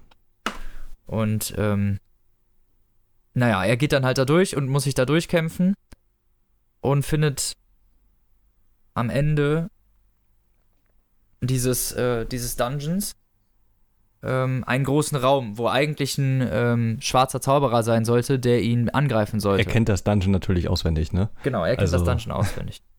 Er hat aber auch, er, konnte, er hat sich auch die Map davon aufgerufen, also er konnte die die ganze Ja. Zeit im Inventardisplay, es ist ja in der virtuellen Realität, konnte er sich die ganze Zeit aufrufen, konnte so natürlich allen Fallen umgehen und ähm, sich sozusagen bis Wusste- zum Ende mogeln. Und wusste, Und wusste immer auch, was am Ende auf ihn wartet. Genau, und wusste auch, was auf ihn wartet. Und da spiele ich jetzt mal eben kurz mein Zitat ein, weil genau das ist diese Stelle. Ich atmete tief durch, hob mein Schwert und setzte den rechten Fuß auf die unterste Stufe der Treppe, die zu dem Podest hinaufführte. Im gleichen Moment ertönte ein Geräusch wie von knackenden Knochen und Azarek hob langsam den Kopf. Die Rubine in seinen Augenhöhlen begannen rot zu glimmen. Ich wich mehrere Schritte zurück, denn ich erwartete, dass er sich auf mich stürzen würde. Aber er erhob sich nicht von seinem Thron. Stattdessen nickte er und richtete seinen schaurigen Blick auf mich, Sei gegrüßt, Parsival. sagte er mit rauer Stimme. Sprich, wonach suchst du? Darauf war ich nicht vorbereitet. Dem Abenteuer zufolge war der schwarze Magier eher schweigsam. Eigentlich sollte er mich angreifen, worauf mir nur die Wahl blieb, ihn entweder zu töten oder die Beine in die Hand zu nehmen. Ich suche den Kupferschlüssel, erwiderte ich. Dann besann ich mich darauf, dass ich es mit einem König zu tun hatte, also senkte ich den Kopf, ließ mich auf ein Knie fallen und fügte Euer Majestät hinzu, Natürlich suchst du den Kupferschlüssel. sagte Azarek und bedeutete mir, mich zu erheben. Und du bist zum richtigen Ort gekommen. Er stand auf. Seine mumifizierte Haut knarrte wie altes Leder. Ich packte mein Schwert fester, denn ich rechnete noch immer damit, dass er mich angreifen würde. Woher weiß ich, dass du des Kupferschlüssels würdig bist? fragte er. Heilige Scheiße, was zum Teufel sollte ich ihm darauf antworten? Und was war, wenn ich etwas sagte, was ihm nicht passte? Würde er mir dann die Seele aussaugen und mich abfackeln? Ich zerbrach mir den Kopf auf der Suche nach einer passenden Entgegnung. Das Beste, was mir einfiel, war, gestattet mir, mich zu beweisen, edler Ezerek. Der Schwarzmagier stieß ein langes, verstörendes Kichern aus, das von den Mäuern der Grabkammer widerhallte. Also gut, sagte er. dann wirst du mir in einer Tjost gegenübertreten. Ich hatte noch nie davon gehört, dass ein untoter König jemanden zu einer Tjost herausforderte, schon gar nicht in einer unterirdischen Grabkammer. So sei es, sagte ich mit zitternder Stimme. Aber brauchen wir dafür nicht Pferde? Nein, keine Pferde. erwiderte er und erhob sich. Vögel. Er wandte sich zu seinem Thron um und machte eine ausladende Handbewegung. Ein Lichtblitz zuckte herab, begleitet von einem Soundeffekt, den Halliday aus der alten Zeichentrickserie Super Friends geklaut hätte, da war ich mir ziemlich sicher. Der Thron zerfloss und verwandelte sich in einen alten münzbetriebenen Spielautomaten. Aus der Steuerkonsole ragten zwei Joysticks, der eine gelb, der andere blau. Als ich den Schriftzug auf dem beleuchteten Display las, musste ich unwillkürlich grinsen. Joust. Williams Electronics 1982. Best of three. krächzte Azarek. Wenn du gewinnst, werde ich dir geben, was du suchst. Und wenn ihr gewinnt? fragte ich, obwohl ich die Antwort bereits kannte. Sollte ich den Sieg davontragen, sagte der Schwarzmagier und die Rubine in seinen Augenhöhlen blitzten auf. dann wirst du sterben. Eine orangerote Flammenkugel erschien in seiner rechten Hand. Er hob sie drohend. Klar, sagte ich. Ich habe nichts anderes erwartet, wollte mich nur vergewissern. Die Feuerkugel verschwand wieder. Er öffnete seine lederne Handfläche, auf der jetzt zwei blanke Viertel-Dollar-Münzen lagen. Du bist eingeladen. sagte er, trat vor den Automaten und schob beide Münzen in den linken Geldschlitz. Das Spiel gab zwei elektronische Glockentöne von sich und der Guthabenzähler sprang von 0 auf 2. Ezrake legte seine Knochenfinger um den gelben Joystick auf der linken Seite der Steuerkonsole. Bist du bereit? krächzte er. Ja, sagte ich und holte tief Luft. Ich ließ meine Knöchel knacken, umschloss den zweiten Joystick mit der linken Hand und platzierte die rechte über dem Flatterknopf. Ezrak wiegte den Kopf von links nach rechts und seine Halswirbel knackten. Es klang, als breche ein Ast. Dann drückte er auf den Zwei-Spieler-Knopf und die Tjost begann. Naja, und ähm, wie man gerade gehört hat, dann entbrennt dieses Joust-Spiel. Also man denkt natürlich, man, er müsste gegen ihn kämpfen, aber es ist dann hinterher müssen sie ein Automatenspiel spielen, was halt eigentlich so ein bisschen charakteristisch für diese ganze Geschichte ist. Also ganz oft sind diese Rätsel haben irgendwas mit irgendwelchen Filmen oder irgendwelchen Videospielen zu tun. Also wenn man sich dann nicht wirklich für interessiert und so gar keinen Bezug dazu hat, wird man das Buch auch nicht unbedingt gut finden, sag ich ganz ehrlich. Aber ich denke, das ist echt der größte Schwachpunkt, weil ich fast alles davon kannte, was da erwähnt wird und das ging mir nach einer Zeit halt einfach übelst auf die Nerven. Weil ja, das verstehe ich. Das, das verstehe ich. Am Anfang ist das halt auch wirklich, äh, wirklich penetrant und hat auch gar nichts mit der Mhm. Geschichte zu tun, ne? Ja, genau. Das, Das ist ist es halt. Das sind nur so, ich guck mal, den Film kenne ich und äh, den auch. Ja, genau. Das sind so eine Diskussion, wo ich mir denke, ey, warum? Das, es gibt so viele Beispiele, die das besser machen. Alleine schon Clerks von Kevin Smith oder auch jeder Tarantino-Film. Eben, Weißt genau. bei Clerks gibt es einen übelst geilen Dialog über Star Wars 6. Äh. So, beziehungsweise in dem Dialog ging es dann darum, welcher das bessere Star Wars-Film ist, 5 oder 6. Und Ja. der eine argumentierte denn, 6 ist eindeutig der beste, weil der Todesstern noch nicht fertig ist. Das heißt, Ah. da sind noch nicht mal Rebellen drauf und so. Da sind einfach nur Arbeiter drauf und der wird zerstört. Weißt du, wie viele Äh. Unschuldige damit sterben? Ist echt so. Und das ist halt so ein neues Argument, wo ich dachte, ey, das ist geil, weißt du, da hatte jemand eine Erkenntnis, so die noch keiner vorher hatte. und das fehlt in dem Buch halt komplett. Da wird ja, das das einfach stimmt. nur Also es erwähnt. ist wirklich, es ne? ist nur Rezitation und am Anfang nervt vor allem. Später hat das dann oft was wirklich mit der Geschichte zu tun und ist teilweise Ja, auch teilweise auch, nicht mehr so interessant. genau, wird ja auch nicht aufgesetzt mehr, ne? Also am Anfang wird es vor allen Dingen recht aufgesetzt, finde ich. Ja, also ich fand das halt richtig schlimm, dieser eine Dialog. Oder das ist so der erste richtige Dialog ähm, mit seinem, mit Age, mit dem Freund, der hat so seinen eigenen Chatroom quasi, das Basement. Mhm. Was Äh, auch wie so ein auch. 80er Jahre Wohnzimmer eingerichtet ist, ne? Also Ja, so ein typisches Kellerzimmer, äh, Zimmer, Keller- ne? Genau. Und da beschreibt er halt so, ja, und er schlägt mir irgendwas gegen mein Star Wars Poster an der Wand. Oder die Röhre sieht aus wie die TARDIS aus Doctor Who. Ja, genau. so eine Geschichten. So, die, die werden einfach nur erwähnt. Ja. Und Und so teilweise auch nur beschrieben, weißt du, indem man dann Ja. halt einfach. Ich, also, ich muss sagen, es wird später besser und teilweise, wenn es dann ähm, um wirkliche Sachen geht, wie zum Beispiel zwischendurch gibt es dann irgendwann wie diese Blade, Blade Runner Pyramide, ich weiß nicht, äh, hast du Mhm. den Film gesehen? Kennst du, ne? Diese, diese Ja, Pyramide, klar. wo die Tyrus Corporation drin sitzt. Ja. Da, die wird zum Beispiel recht gut beschrieben dann. Ne? Also zwischendurch werden die Sachen dann, zumindest wenn es Gebäude sind oder visuelle Sachen, werden sie dann doch oft ganz gut beschrieben. Also jetzt beschreibt zum Beispiel irgendwann ein Album von Rush. Ich kenne Rush gar nicht. Also ich kenne ich Okay. kenn, ich kenn weder die Band noch das Album. Und Ja. er hat es so gut beschrieben, dass ich mir auf jeden Fall vorstellen konnte, wie das ungefähr aussieht, weißt du? Ah, okay. Aber ich Also- fand auch, also das, das war auch wieder die Geschichte, das war glaube ich kurz vor dem Basement, wo er halt beschreibt, was er alles macht in den fünf Jahren. Ja, was er alles für was er alles Filme gemacht hat. liest und was er für Der Spiele halt- spielt und so, ne? Genau. Und ich denke mir halt, nee, ey, Ja. ganz ehrlich, Ja. du, du, du willst alle. Es wird behauptet, dass er in, in fünf Jahren eine ganze, eine, ein ganzes Jahrzehnt mal eben aufgeholt hat, so, ne? Und dann Quasi. aber alles, So, aber, aber alles. Aber kom komplett. Ja. Jeden einzelnen Stephen King-Roman gelesen und von Terry Pratchett. So alleine Ja. damit wärst du schon fünf Jahre ja, wollte ich gerade beschäftigt. sagen, äh. Und dann kommen noch die alle Videospiele, die er perfekt beherrscht natürlich. Mhm. Weißt und Vor allem die ganzen und früher gab es Filme, die er auswendig früher gelernt hat. viel mehr Spiele als heute, ne? Das Ja. muss man immer bedenken, so. Ja, und die ganzen Filme, die er natürlich auswendig kennt und so. Ja, ne? natürlich. Ja, keine Ahnung. Also wie gesagt, ich, ich bin ich bin seit Und die 24 Serien Jahren am Leben dazu, und ey. sagen wir mal, ich gucke seit mindestens 14 davon irgendwie solche Filme in der Art und ich habe Ja, nicht mal genau. ansatzweise so viele Filme gesehen, wie der da rezitiert. Nee, also äh, ich habe da, glaube ich, schon fast alle gesehen, aber ähm, das ist schon arg übertrieben, dass er das in fünf Jahren wirklich, alleine schon mit den ganzen Serien und so auch, Mhm. Das ist, Ja, ich hab- äh, das fand ich echt stark übertrieben. Ich habe zum Beispiel halt extra mal, weil das Buch das erwähnt hat, dieses Joust gespielt und wusste dann halt auch, wovon Mhm. er redet zwischendurch. Wenn es ja, dann. das ist wiederum das Gute um heutzutage. Ne? Gerade die alten Sachen kannst du dir locker mit Emulator runterladen. ja, genau, da gibt's dann. Es war illegal, zumindest die ROMs sich zu laden, aber was soll's. Ja, na, oder halt Good Old Games oder so, ne? Die haben ja meistens auch noch so eine Klassiker, DRM-frei. Ja, komm, also ich meine, das würdest du jetzt äh, mit irgendwem Schaden anrichten, wenn du dir die ROMs davon runterlädst, so, ne? Ja, die, die Von Entwickler Spielen, werden die wahrscheinlich sowieso eher froh, in- wenn in- die Spiele noch gespielt eben. werden. Die, die, vor allen, Dingen, vor, allen Dingen, vor allen Dingen Joust ist ja ein Arcade-Spiel, so, was ja Mhm. sowieso eigentlich gar nicht zu Hause spielbar gewesen ist. Ja. Brauchst du für diesen riesen Automaten für, ne? Und ja, Wer hat denn sowas? nicht, also das war alles schon stark übertrieben. Und auch die Schreibweise des Buches, ne? Das ist ja, ich weiß nicht, ich finde das immer so unglaubwürdig, weil der Typ schreibt das Buch ja in der eigenen Welt. Er schreibt Quasi, aus der also ersten Person. er- Genau, und er veröffentlicht das ja auch dann theoretisch in der Welt, ja, weißt du? Also, Ja. weil er schreibt ja zu den Leuten, weil er denen erklären will, wie er das geschafft hat. So, Ach da so, finde ich es okay. halt auch wieder, also das sagt er doch so am Anfang. ne? ja Der gut, kann ja, gut sein. Ich hatte das jetzt nicht unbedingt mehr im Hinterkopf, aber äh, Okay, also unrecht. so, so steht das am Anfang und da finde ich das halt immer problematisch, wenn das, wenn das ganze Ding mit Holiday nochmal erklärt wird, weil das doch eh jeder in der Welt weiß. Ne, das so, ist dann ja, quasi ja, nur für ja, den Leser gemacht, der das hier jetzt heute liest. Wo das genau ähm, klar ist eigentlich, dass es der Ernest Mhm. Klein ist ungefähr, der jetzt gerade uns erklären Genau. muss, was da abgeht. Ja, okay, genau, weil verstehe. er halt eine Grundlage für die Welt braucht.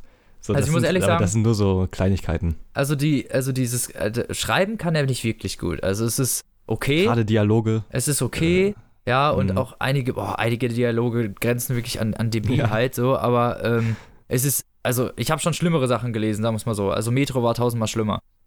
Ja, Und das, das- stimmt auch wieder.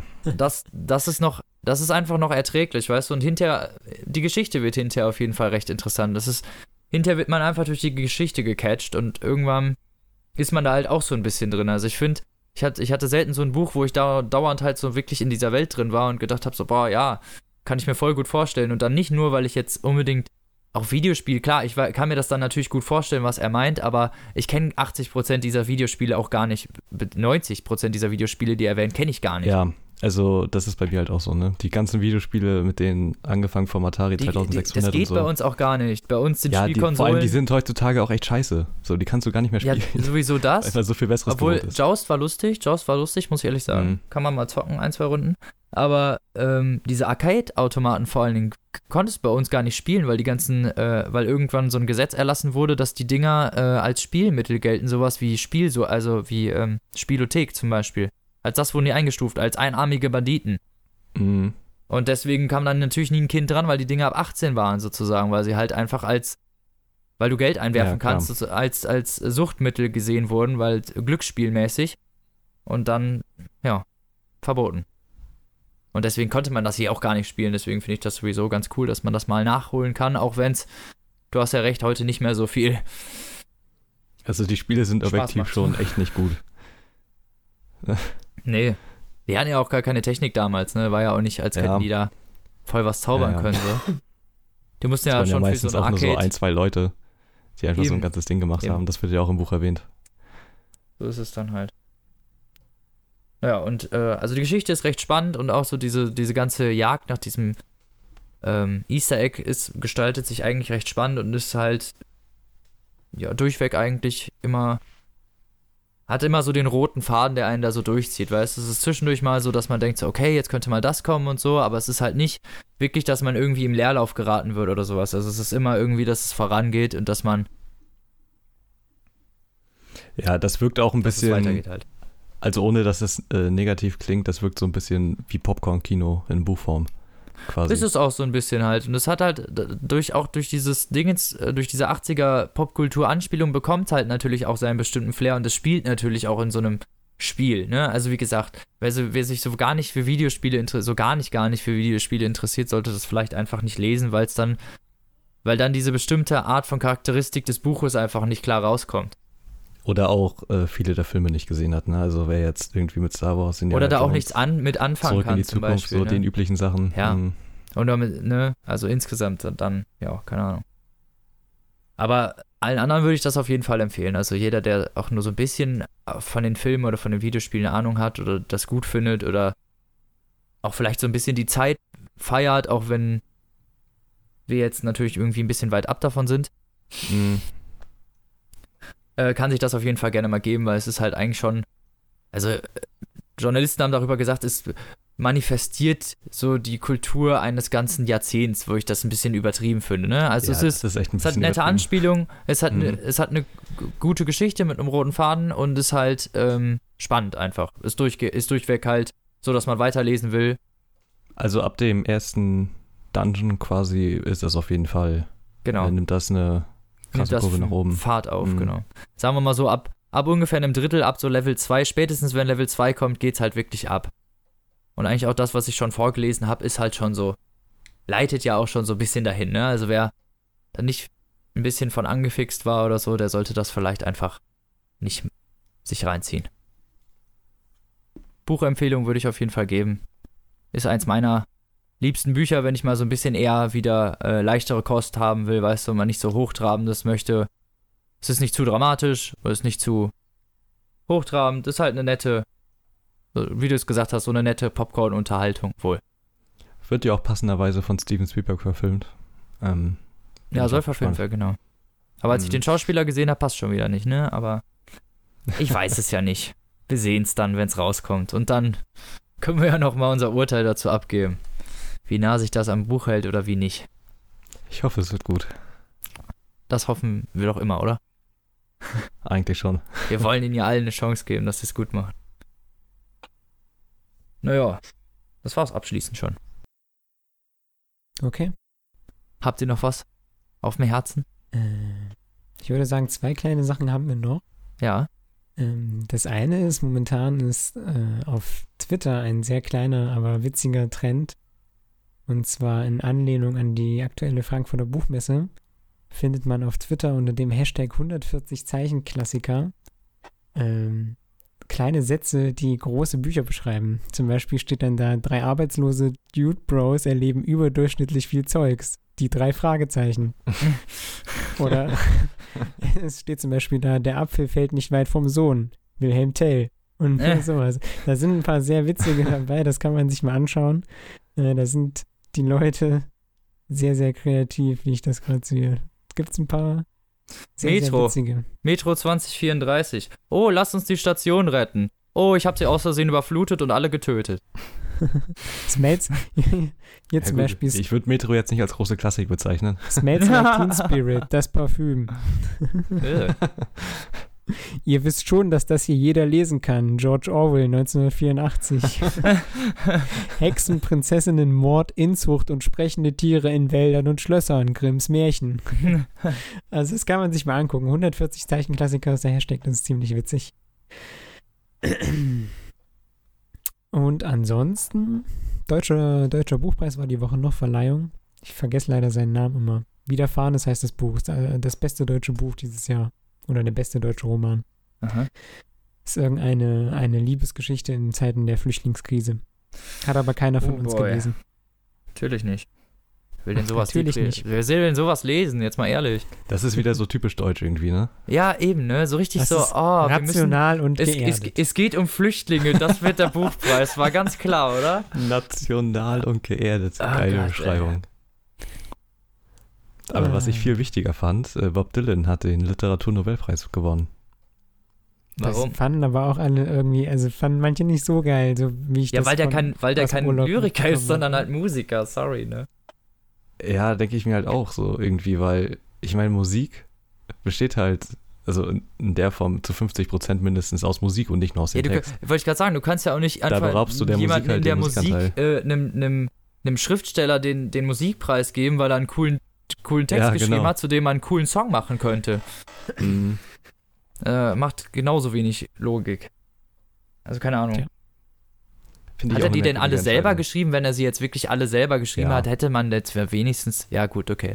Hat man ja Aber wenigstens noch einen Ich Bezugspunkt. meine, selbst dann gibt es halt trotzdem noch bessere Kandidaten, finde ich. Also Eben. selbst aus seiner Generation, Ja, also ich finde- Leonard Cohen oder so, ich finde, halt man sollte gute Musik macht. vielleicht dann in der in der Sparte bleiben, wo man dann auch seinen Preis verleiht, ne? Und wenn es Mhm. Buchpreis heißt, dann sollte, oder beziehungsweise Literatur, Literaturpreis, Nobelpreis. Literaturnobelpreis, ja, dann sollte man Mhm. das nicht einem Musiker geben. So. Sollte eigentlich Ja. schon die sollte eigentlich Und schon die, die, die Beschreibung an sich liefern. Eigentlich schon, ne? Und der gute Skizzenblog auf Twitter, der ist so ein Cartoonist und Karikaturist, haben wir auch äh, geretweetet bei unserem Account und im Hintergrund hört man das Splittern der Bob Dylan Plattensammlung von Naruki Murakami. Das habe ich auch gesehen. Ja. Fand ich ganz gut. Weil das, bei ihm ist es auch längst überfällig, dass er einen äh, bekommt. ja, Verdient ist, hätte er es. Tja, es liegt nicht in unserer Hand. Leider. nö. Die sollen das mal machen. Stimmt. Gut. Gut. Ansonsten sollten wir vielleicht noch erwähnen, dass wir uns schon nächste Woche sogar wieder hören. Verrat doch nicht alles. Ja. das ist. Ihr, Voll der ihr Spoiler. Also ich habt nächste, haltet nächste Woche mal eure Äuglein auf, so was die Social Media. Okay, gut. Ja. Ich hätte es zwar jetzt verraten, aber wenn nicht, dann. Wirklich? Ist okay, beschwert euch bei Robin. Wirklich? Tschüss. Nein, also nö, wenn du, wenn du nicht willst, dann nicht. ja, komm, dann verrat. Verrat sie. Nö, nö, jetzt, Doch, jetzt, verrat sie. Jetzt verrat Nee. sie. Jetzt Nee. du sie Janik, du. Nee. du sie benimmst dich gerade wie der ICE. Nee. nee, ist okay. Ja, los. Jetzt sag was. Nö. Wir warten alle. Nee, Doch. nee. Darum geht's ja jetzt. Vielleicht kommt da nächste Woche Es was. kommt ein Reformationstags-Special. Ja, genau. Ja. Wir lesen die Ui. Bibel. Aber Unsere Martin Luthers liebsten Übersetzung. Psalme Die lesen wir größten. Werke Luthers. Best of. Was ist denn euer Lieblingszitat aus der Bibel? Ach du liebe Zeit. Oh Gott. Ich gebe mir gleich die Kugel, ey. Nee. Ich war auf einer ähm, katholischen Schule. Eieiei. Ich auch. Echt krass. Ja. Ich war auf einer heidnischen Schule. Das Einzige, woran du das gemerkt hast, ist, dass wenn die Leute sich äh, im, im Unterricht gegenseitig verprügelt haben, so, dass dann Jesus über, dem, über der Tafel hing. Das war der einzige Unterschied. Manchmal war es ganz interessant. Hm, wann? Was? Religionsunterricht. Vielleicht. Aber sonst macht Ja. er. Hat man da, hat man bei euch sonst noch irgendwas gemacht? Bei mir nicht. Bei mir war immer nur. Äh, wir haben immer jeden Morgen gebetet vor der ersten Stunde. Was? Ja. Sekte. Ist so. Es tut ja keinem weh. Doch. Gott, wenn er mit so vielen Anfragen belästigt wird. Kann man doch nicht machen. Können wir bitte aufhören, nicht mitschlafen? Nein, wir reden jetzt hier noch eine Stunde weiter, Janik. Ja, okay. Wir machen nächste Woche Halloween-Special, ihr. Ja. Bongos, Alter. So. Er hat's Krass, verraten. damit habe ich nicht gerechnet. mit den Verrückt, gruseligsten Romanen, die wir finden konnten. Bestimmt. Macht das Licht aus. Holt die Kerzen raus. Es wird gruselig. Aber erst nächste Woche. So. So ist es. Wollt ihr schon verraten, was ihr vorstellt? Nee, so weit will Nee. ich dann doch noch nicht gehen. Nee. So weit wollen sie nicht gehen. Das ist top sekret, Junge. Sekret, okay. Dann verrate ich meins auch nicht. Ich hätte es jetzt verraten, aber da könnt ihr euch jetzt bei Yannick bedanken. Hey, du hast mir vor einer Stunde gesagt, du weißt noch nicht, was du machen willst. Willst du mich verarschen? Ich dachte in der nächsten normalen Folge. In der Halloween-Folge weiß ich schon seit. Seit wir, das, seit wir Ah. besprochen haben, was ich mache. Ja, du verratst trotzdem nicht. Nein, mach ich auch nicht. Ja, ist okay. Mein ich. Mein ich. So. Und jetzt dürft ihr wir was raus. anderes machen. Genau. Und wir hören uns dann schon nächste Woche wieder, Leute. Freut euch. Das war der Schluss. Wow, awesome. Robin ist schon, das lassen wir alles Ah, drin. Geil. Was? Ich glaube, Nee. Robin ist schon wieder weg. Ach, da ist er wieder. Hallo, Robin. Hallo. Das lassen wir so drin. Das Ende schneiden wir nicht raus. So, macht's gut. Bleibt Tschüss. gesund. Genau.